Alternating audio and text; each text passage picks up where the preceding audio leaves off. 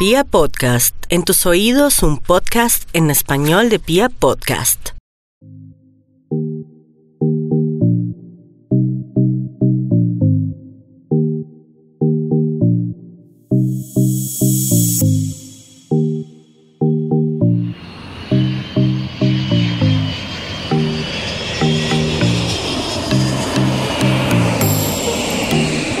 Nuestro travel, para nuestros viajes, para nuestros eh, descubrimientos alrededor del mundo, porque cuando uno viaja siempre es importante que alguien que ya ha estado en esos lugares nos cuente un poquito de qué puede pasar en ese lugar, de qué puede pasar al nivel de comida, de qué puede pasar a nivel de recomendaciones, de qué puede pasar eh, de un lugar que uno no puede dejar de descubrir en alguna visita, en alguna ciudad.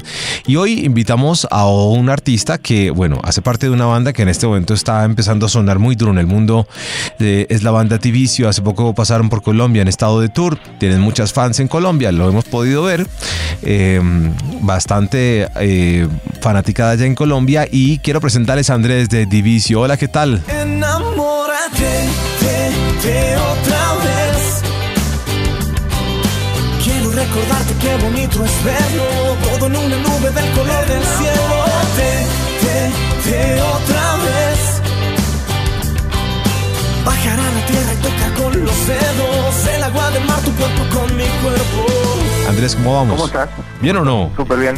En Madrid, ahora mismo en Madrid y, y nada, estaba terminando eh, pues la verdad de hacer maletas porque nos vamos ahora esta noche para México.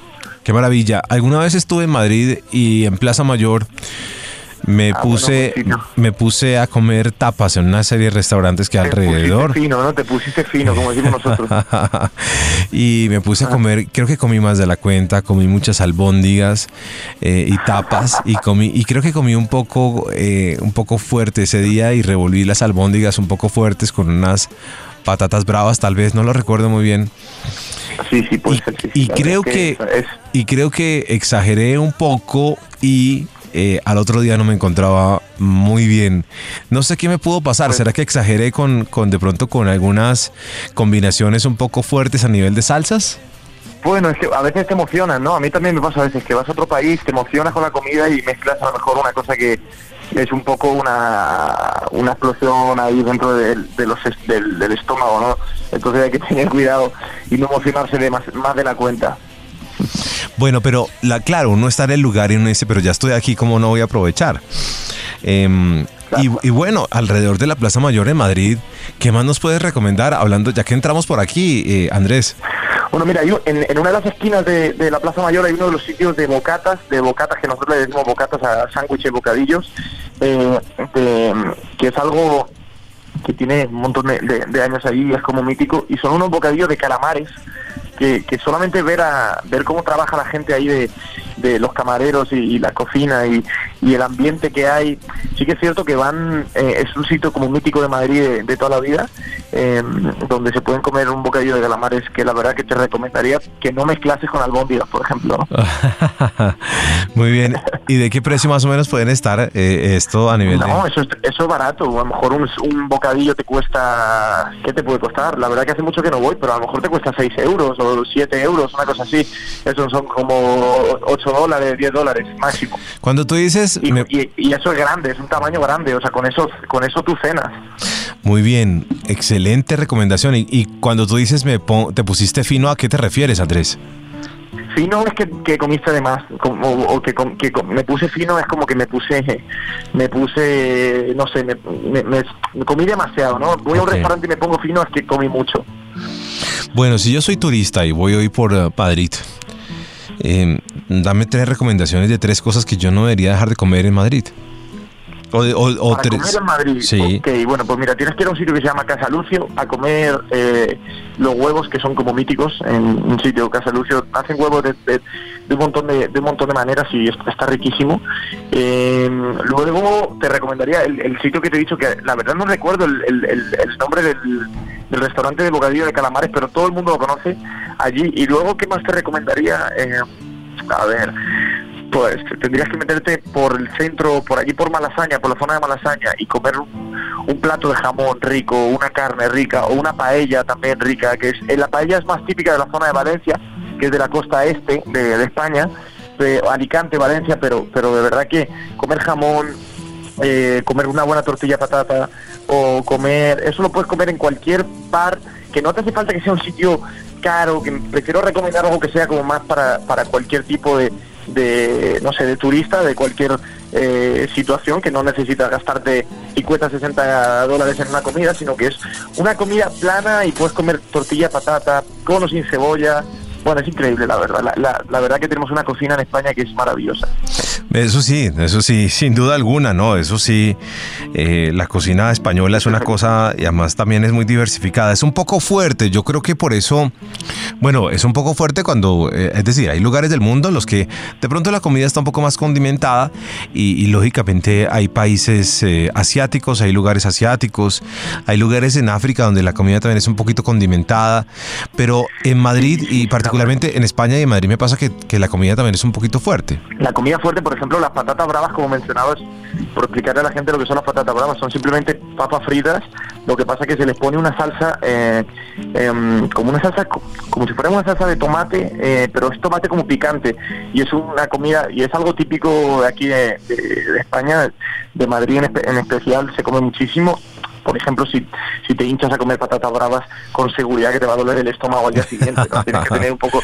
Sí, porque tiene- están como muy condimentadas, como, como medio picantes, pero con ajito. Entonces, también, bueno, pues tienes que cuidarte, ¿no? Para eso se suele comer como... Comes un poco de eso, pero no, no vas a simplemente llenarte de, de patatas bravas. ¿Te cuidas cuando vas? Una tapa, como tú dices. Sí, claro, ¿te cuidas cuando vas de viaje?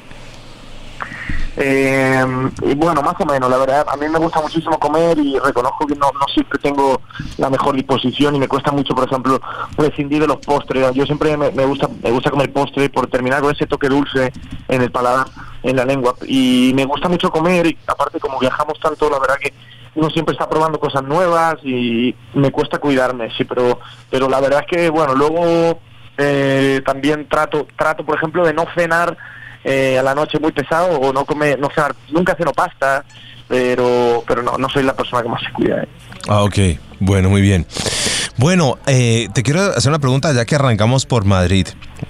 ¿El, eh, ¿El rastro sigue siendo tan atractivo para asistir allí?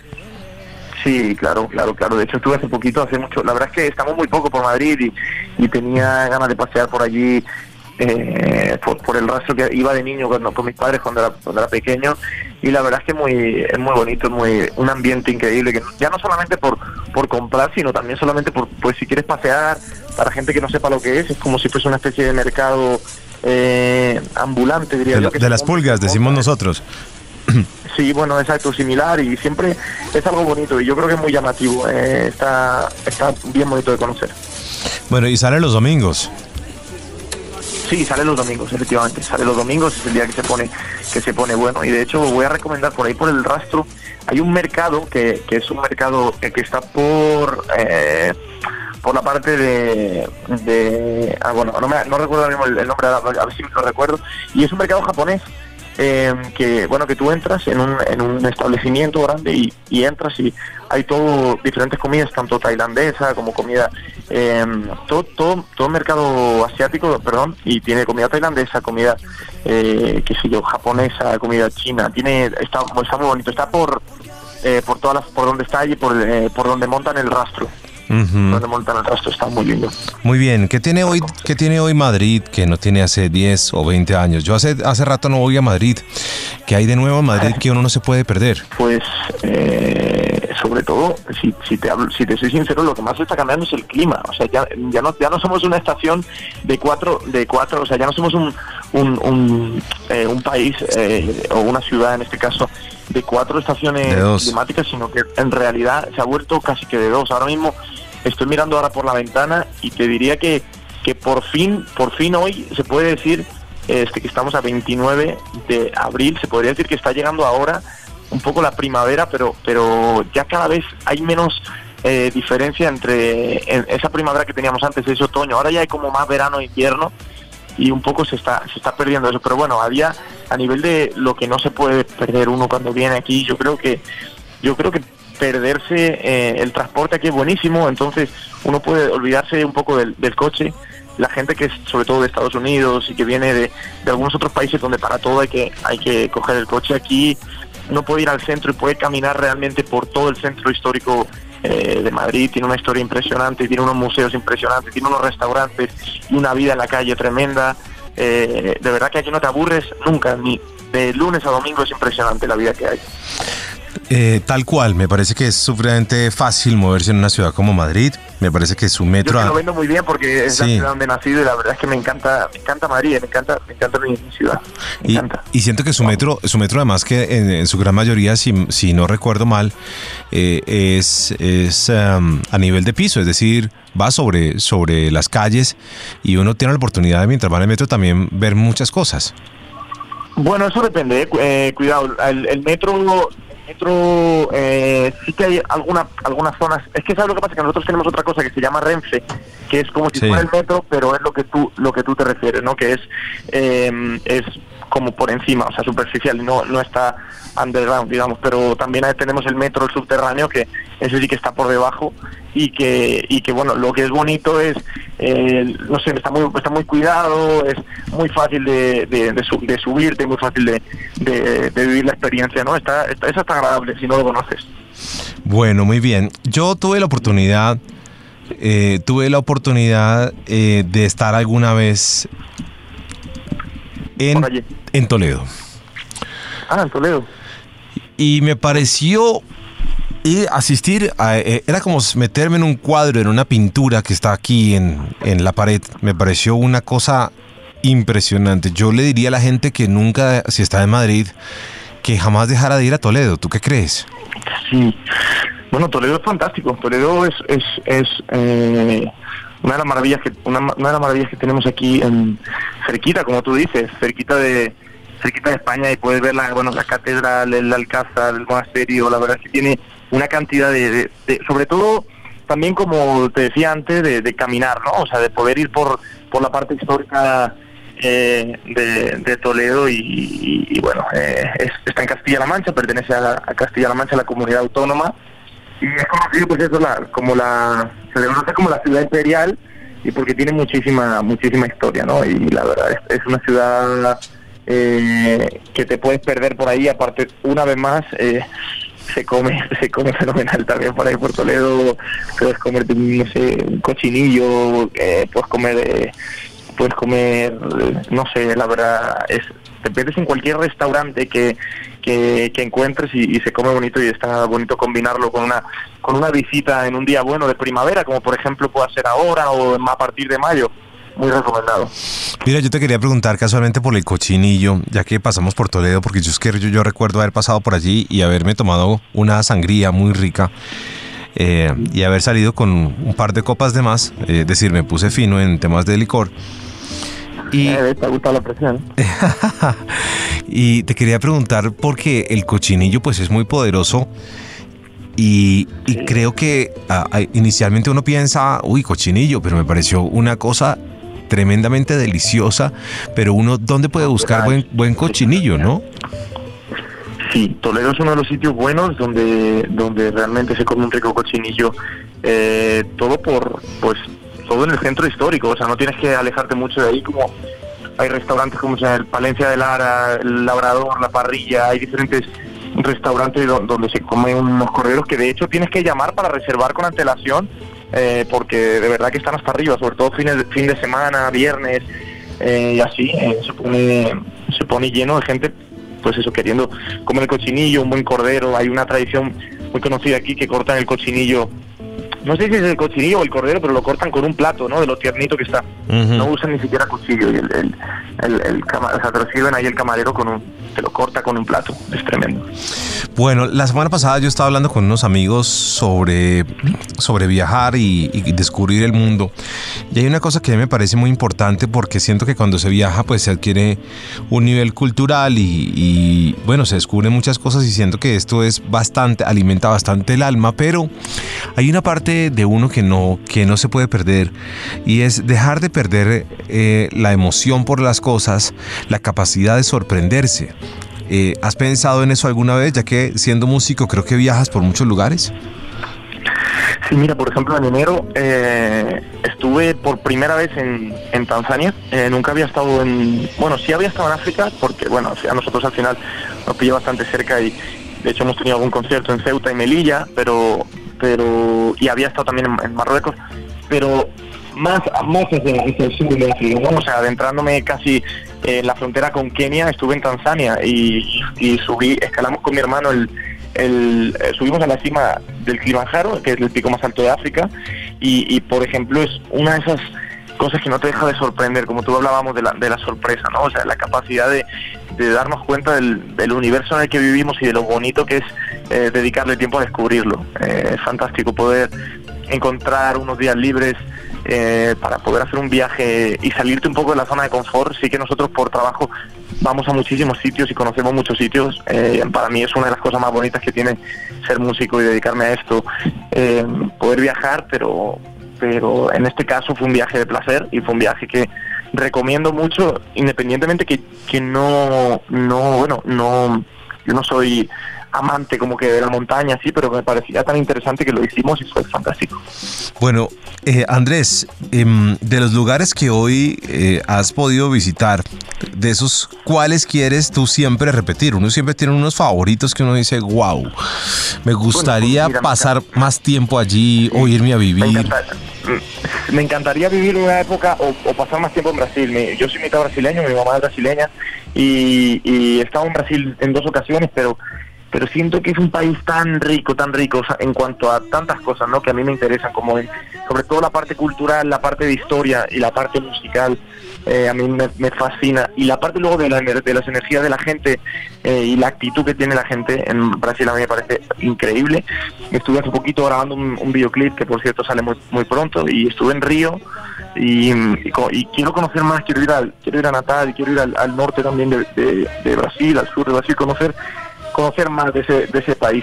Eh, es uno de los países, por ejemplo, que repetiría, sin duda. Oye, mira que, eh, qué casualidad. Yo pues también he tenido pues como oportunidad de conocer algunos lugares y a mí me encantaría pasar un tiempo en Brasil porque ah, bueno. particularmente Río de Janeiro me ha parecido que cuando voy por cinco o seis días no me alcanza el tiempo para descubrir. Siento que su, sí. que, que, su comida, eh, pues por supuesto también es muy atractiva, pero a mí el arroz que hacen en Brasil, que, que te sirven al lado de la carne, este arroz suave, eh, me parece una cosa absolutamente deliciosa. ¿Sabes que en Bogotá, por ejemplo, casi no se consigue? Ah, no se consigue. Casi no se consigue, es muy difícil conseguirlo, casi no se prepara aquí en Bogotá.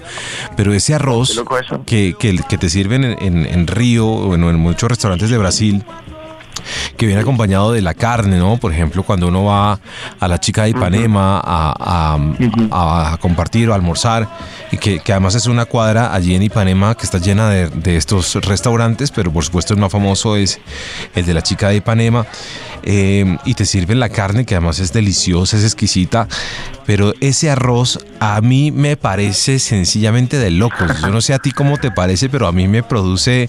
Eh, sí, me, fíjate, sí, te encanta, te da placer, ¿no? Eso es realmente, mira, eh, yo, yo amo la, la, la combinación del dulce con, con el salado en la, en la, comida, ¿no? Y eso es algo que, por ejemplo, en España, la verdad es que no, no es tan común eh, combinar algo que es muy latino eh, y que yo he tenido en mi casa, bueno, porque mi, mi mamá, como te digo, brasileña y, y, y, y, he combinado eso, o sea, por ejemplo, el maduro, el plátano maduro con, con el arroz y con carne, para mí eso es riquísimo, ¿no? Y en Brasil también tienen esa fusión eh, de sabores y todo lo que es la feijoada, que, que también la feijoada, si lo piensas, eh, con diferente nombre y en diferente y, y, algunos kilómetros hacia hacia hacia otros llegando a otros países se encuentra por ejemplo la comida la comida cubana eh, tiene tiene que ver no lo que es el arroz con el frijol o el arroz con habichuelas de, de República Dominicana no tienen mm. tienen como mucha similitud y a mí me gusta encontrar a encontrarle esa similitud igual que que se la encuentro también a los acentos y a la manera de hablar también en la comida no y pues, pues se pueden sacar muchas cosas de ahí me parece me parece tan bonito y tan interesante probar cada plato, de verdad que es increíble. Me, me ha impresionado de algunos, de algunas, yo conozco Sao Paulo y, y, he estado en Río y me impresiona en Río ver eh, cómo la gente hoy por hoy se cuida tanto a nivel físico. Eh, veo gran, pero gran cantidad de gente dedicada a hacer mucho, pero mucho ejercicio. Es, es impresionante. Sí, ¿eh?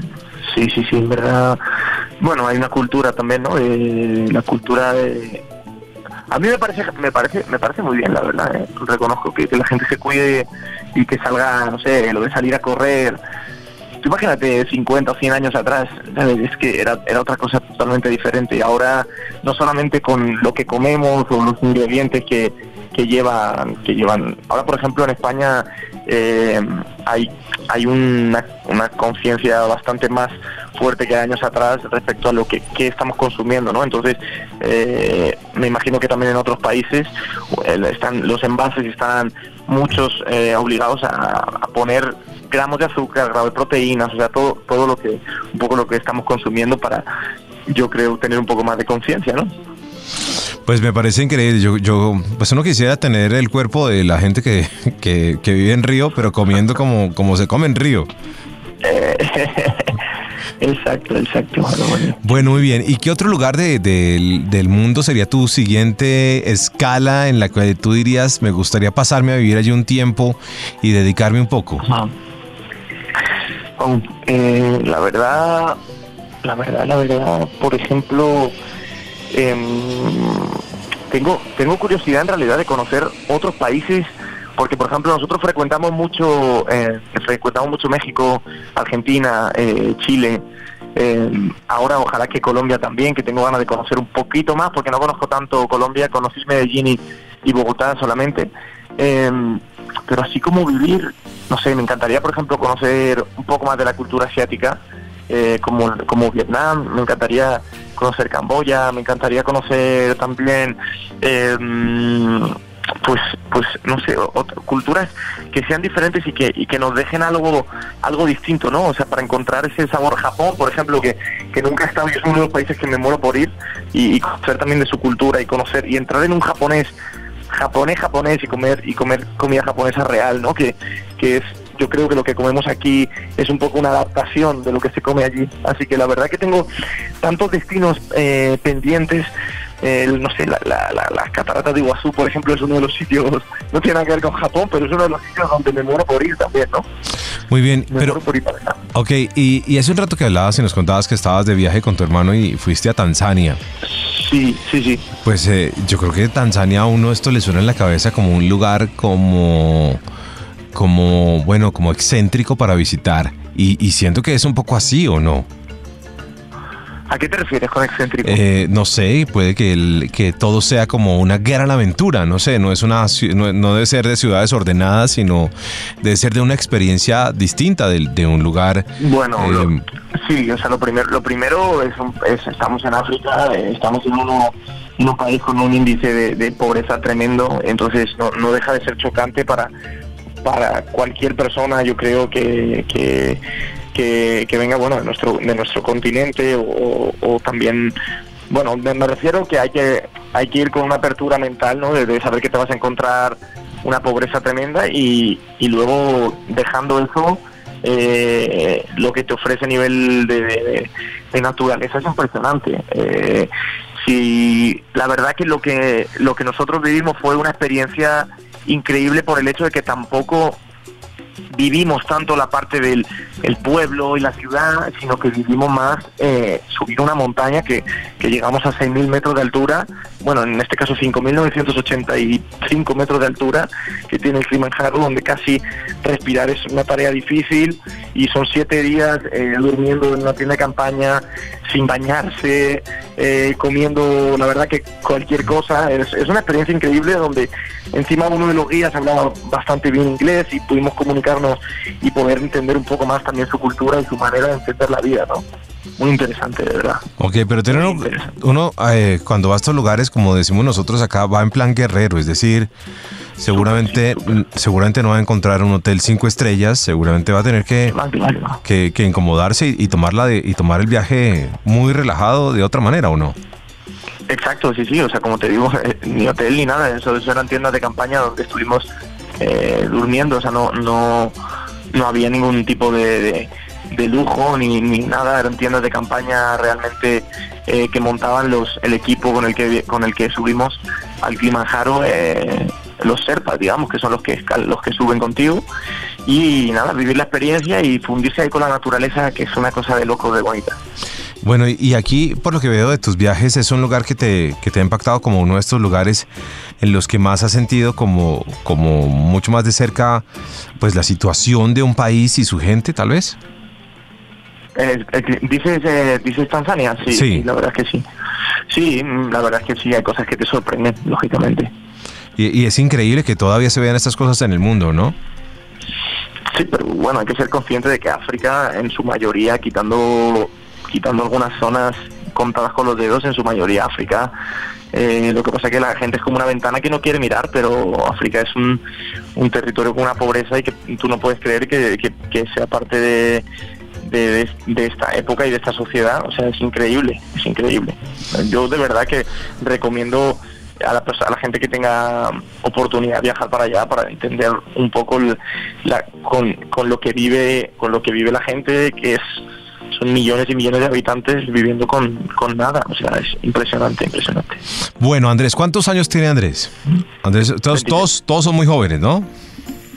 yo yo soy el más joven y luego en, en mi grupo eh, mi hermano que es el bajista eh, tiene 28 Luis el batería 29 Nacho y Misis que son los dos guitarristas tienen 20 29 y 28 Bueno, yo creo que Así que andamos ahí, somos de los 90, 91 y 92. Muy bien, yo creo que no, la, la fiesta no tiene edad, pero, pero cuando uno está en, en- en los veintitantos, pues uno quiere ir mucho de fiesta. Eh, y, en verdad sí. y ahora que viajas, eh, buscas, tienes la oportunidad de, de irte de fiesta, Eh, ¿te gusta ¿Hay algún lugar de los que, a los que viajas que tú dices, wow, si vas, no sé, a México DF o si vas a Argentina o si vas, tienes lugares de fiesta recomendados, que ese es un lugar o ese es un tema que poco hemos charlado? Sí, la verdad que la, la fiesta eh, sí, sí me gusta, pero reconozco que yo no soy, nunca he sido mucho de, de discotecas, de no sé cómo le dicen en Colombia, las discotecas o discotecas o Sí. antros o no sé cómo se le dice. Sí, sí, sí. Pero a mí me gustan más los bares y me gustan más los sitios donde puedo hablar, donde puedo relacionarme y, y si hay música por medio, me refiero a música en directo, ¿no? Me refiero a guitarra, un piano, la posibilidad de cantar. Al final también esa era un poco la estrategia de ligar, ¿no? Porque al final para ligar eh, siempre hay que hacer algo a lo que uno destaca, entonces eh, pues si había una guitarra por medio, pues la cogías, cantabas algo y ella también te dejaba más facilidad para poder hablar con bueno, con quien se acercase ahí con las mujeres y con esas y tal. Entonces siempre era así como más facilidad para, eh, para socializar con, con, música de por medio y reconozco que yo las discotecas, eh, no sé, me, me llego un rato, estoy un par de horas y luego ya me quiero ir, o sea, como que no, nunca he sido muy, muy de discotecas. Em, eh, y de esos lugares, de esos lugares de, fi- de fiesta, mejor de bares, ¿tienes alguno favorito? Yo podría pensar que prácticamente en todos los lugares que me has mencionado que has visitado, pues debe haber esta vida, eh, este tipo de vida. Eh, pero yo no sé si de pronto en DF sea más fuerte. Pues no, o sea, La noche, la noche en realidad, tú sabes cómo es, cuando viajas, la noche es bastante parecida en, en, en muchos sitios. Yo soy fan, por ejemplo, de salir por ahí por la placita en Puerto Rico, la, la placita de Santurce, ese, ese tipo de fiestas a la que a mí me Sí, gusta. ok, Una entiendo. fiesta al aire libre, eso es una fiesta al aire libre donde donde ellos hanguean, como dicen, y, y vas como de un de un sitio a otro agarrando tragos. Es como un poco fiesta rollo también el estilo Winwood de Miami, ¿no? Ese estilo de Midtown, de, de, de, de lugares abiertos, eh, la gente no necesita eh, andar con tanto, yo qué sé, con ta- tan arreglado de repente, ¿no? Como algo más relajado, pero pero que pero que normalmente yo es donde más disfruto y donde mejor me lo paso. Y luego también muchas fiestas en casas, eh, muchas fiestas de, amigos y de conocidos que organizan. Eso es, de verdad que para mí son las mejores fiestas. Bueno, muy bien. Bueno, me, lo- me lo he pasado muy bien también en otro sitio, ¿no? Maravilloso, bueno. Y un lugar para descansar, que tú digas, wow, eh, qué, qué rico lugar para descansar, de los que ya has con- podido conocer, ¿tienes algún destino que tú puedas recomendar? Eh, por supuesto, España tiene, tiene muchos lugares también para Sí. descansar, no necesariamente los que están en, en las costas, ¿no? No, España a mí, por ejemplo, me gustan mucho las islas, que son... Eh, le- mi, mis favoritas son Menorca, en este caso a mí es la isla favorita, mi isla favorita es una isla balear, eh, que, que, que, bueno, la más conocida de todas es Ibiza, por, sobre todo por el destino de la fiesta y demás, pero pero reconozco que he estado muchos años yendo a Ibiza y yo creo que este año probablemente eh, vaya a Menorca si tengo algunos días porque me gusta mucho, pero luego también, bueno, tenemos la suerte de estar mucho por por la parte de, Tulum y de conocer mucho toda la, la parte de, la parte del Caribe mexicano que es precioso eh, entonces eso lo recomiendo recomiendo mucho. Mérida por ejemplo que no es tan conocido y tan popular pero tiene unas zonas impresionantes. Entonces eh, toda esa zona es hermosa. Así que tengo muchas ganas de conocer el Pacífico en la parte del Pacífico de, de México que no la conozco tanto los y me da muchísimas ganas bueno, sí, ahí los cabos, los cabos están, pues han sido muy famosos en los, en, ha cogido, ha tomado mucha fuerza el tema de los cabos e, ir a ver las ballenas cuando vienen bajando por la costa del Pacífico, pues sobre el Pacífico, pero muy desde sus costas, se puede ir a, a los cabos más o menos, creo que la fecha está sobre mayo. Eh, no estoy tratando de calcularlo, pero sí eh, en Los Cabos, bueno, primero han estado muy de moda y segundo, pues interesante ver bajar las ballenas. Yo no sé si eso sea muy atractivo para ti. Eh, sí, no, no, no solamente eso, o sea, sinceramente no es, es toda esa zona, o sea, tengo muchos amigos que han que han conocido, bueno, que son mexicanos y conocen bien esa zona, y la parte, por ejemplo, de Sayulita y, un montón de zonas que no son tan conocidas, eh, no sé, la parte de Oaxaca, Mazonte, o sea, hay un montón de, de zonas realmente que a lo mejor no son tan populares, pero justamente por eso a mí me gustan, porque no son tan populares, ¿sabes? Porque reconozco que soy más fan de lo, de lo que está un poco más virgen, de los territorios no tan explotados y, y, de, y de un poco más la aventura, no, no, no, no me gusta tanto las rutas guiadas. Eso podría contrastar un poco con Ibiza, que es un lugar pues un poco comercial, ¿no? De alguna manera. 100%, sí, 100%. Por eso te decía que yo creo que este año ya cambiaré de destino, porque la verdad que Ibiza me lo he pasado muy bien, pero, pero ya quiero conocer otras zonas porque porque disfrutan este, de esta otra manera que, te cuento. Bueno, en Ibiza además es, eh, imagino que vas a descansar, no de fiesta, porque obviamente la fiesta en Ibiza creo que no es la de tu gusto. Mm. Bueno, ¿sabes lo que pasa? Que yo he ido y he conocido la fiesta de Ibiza eh, estuve viendo a Vichy un par de veces, que era uno de los DJs favoritos míos. Eh, bueno, que sigue siendo, aunque ya, aunque ya falleciera, pero, pero, bueno, yo lo he probado, lo he vivido, lo he experimentado y, reconozco que, que ahora en este momento de mi vida ya no tengo ganas de, meterme en Ushuaia o en Pachá o en discotecas grandes, sino que tengo, no sé, me apetece de repente otro estilo eh, de fiesta y, y al final eh, bueno, siento que como que las discotecas siempre van a estar ahí, ¿no? sí, sí, es verdad. Son toda una institución. Exactamente. Bueno, muy bien. Ya para ir cerrando esta charla con Andrés de Divicio, pues hombre, Andrés, cuéntenos eh, de, lugares del mundo eh, que tú nos recomendarías por alguna u otra razón que a ti te han impactado, como para que le dejemos la tarea a la gente de visitar esos lugares. Ok, pues a ver, déjame pensar, déjame pensar algo así que me haya eh, bueno, Colombia tienes que, mientras piensas, te digo, bueno, Colombia hay mucho por descubrir. Espero que tengas, vengas con más tiempo, ¿no? Que vengas con más tiempo. Estuve una semana, estuve una semana en Medellín, me encantó, me fascinó. Lo que me pareció muy loco es que eh, las direcciones, me quedé loquísimo porque llegaba tarde a todos los sitios, ¿sabes? Ah. Porque ayer era todo carrera, no sé qué, tal. Luego asterisco número 4, 7, 2. Y digo, ¿pero esto qué es? Parecía, parecía como una gincana, tenías que ir adivinando. Y, me pareció muy loco eso, pero me encantó. Y a ver, vamos a pensar, sitios para recomendar. Pues mira, yo recomendaría, por ejemplo, eh, la Sierra de Gredos, recomendaría que está, que está aquí en Madrid y es un sitio eh, donde se puede desconectar y estar en contacto con la naturaleza. Eh, si te gusta, no sé, si te gusta desconectar un poquito, ¿sabes? Es un sitio es un sitio, bueno, es el parque regional de la, de la, de la Sierra de Gredos, es, y bueno, es, es, Castilla-León, eh, entre Madrid, entre Madrid y Castilla-León, es un, sitio precioso. Y, por ejemplo, estoy hablando de aquí, de España, em, luego la, selva de Irati, por ejemplo, es un sitio precioso también que iba mucho de, pequeño con, mi, con mis padres, las playas, las playas de Cádiz, el sur de, el sur de España, es muy bonito y las playas de Cádiz en, en, particular tienen una extensión que son enormes y me llaman mucho la atención. Luego hay un sitio que se llama Siancán, que está en México, que está, si no me equivoco, está en, entre Cancún y Tulum, no recuerdo exactamente en dónde.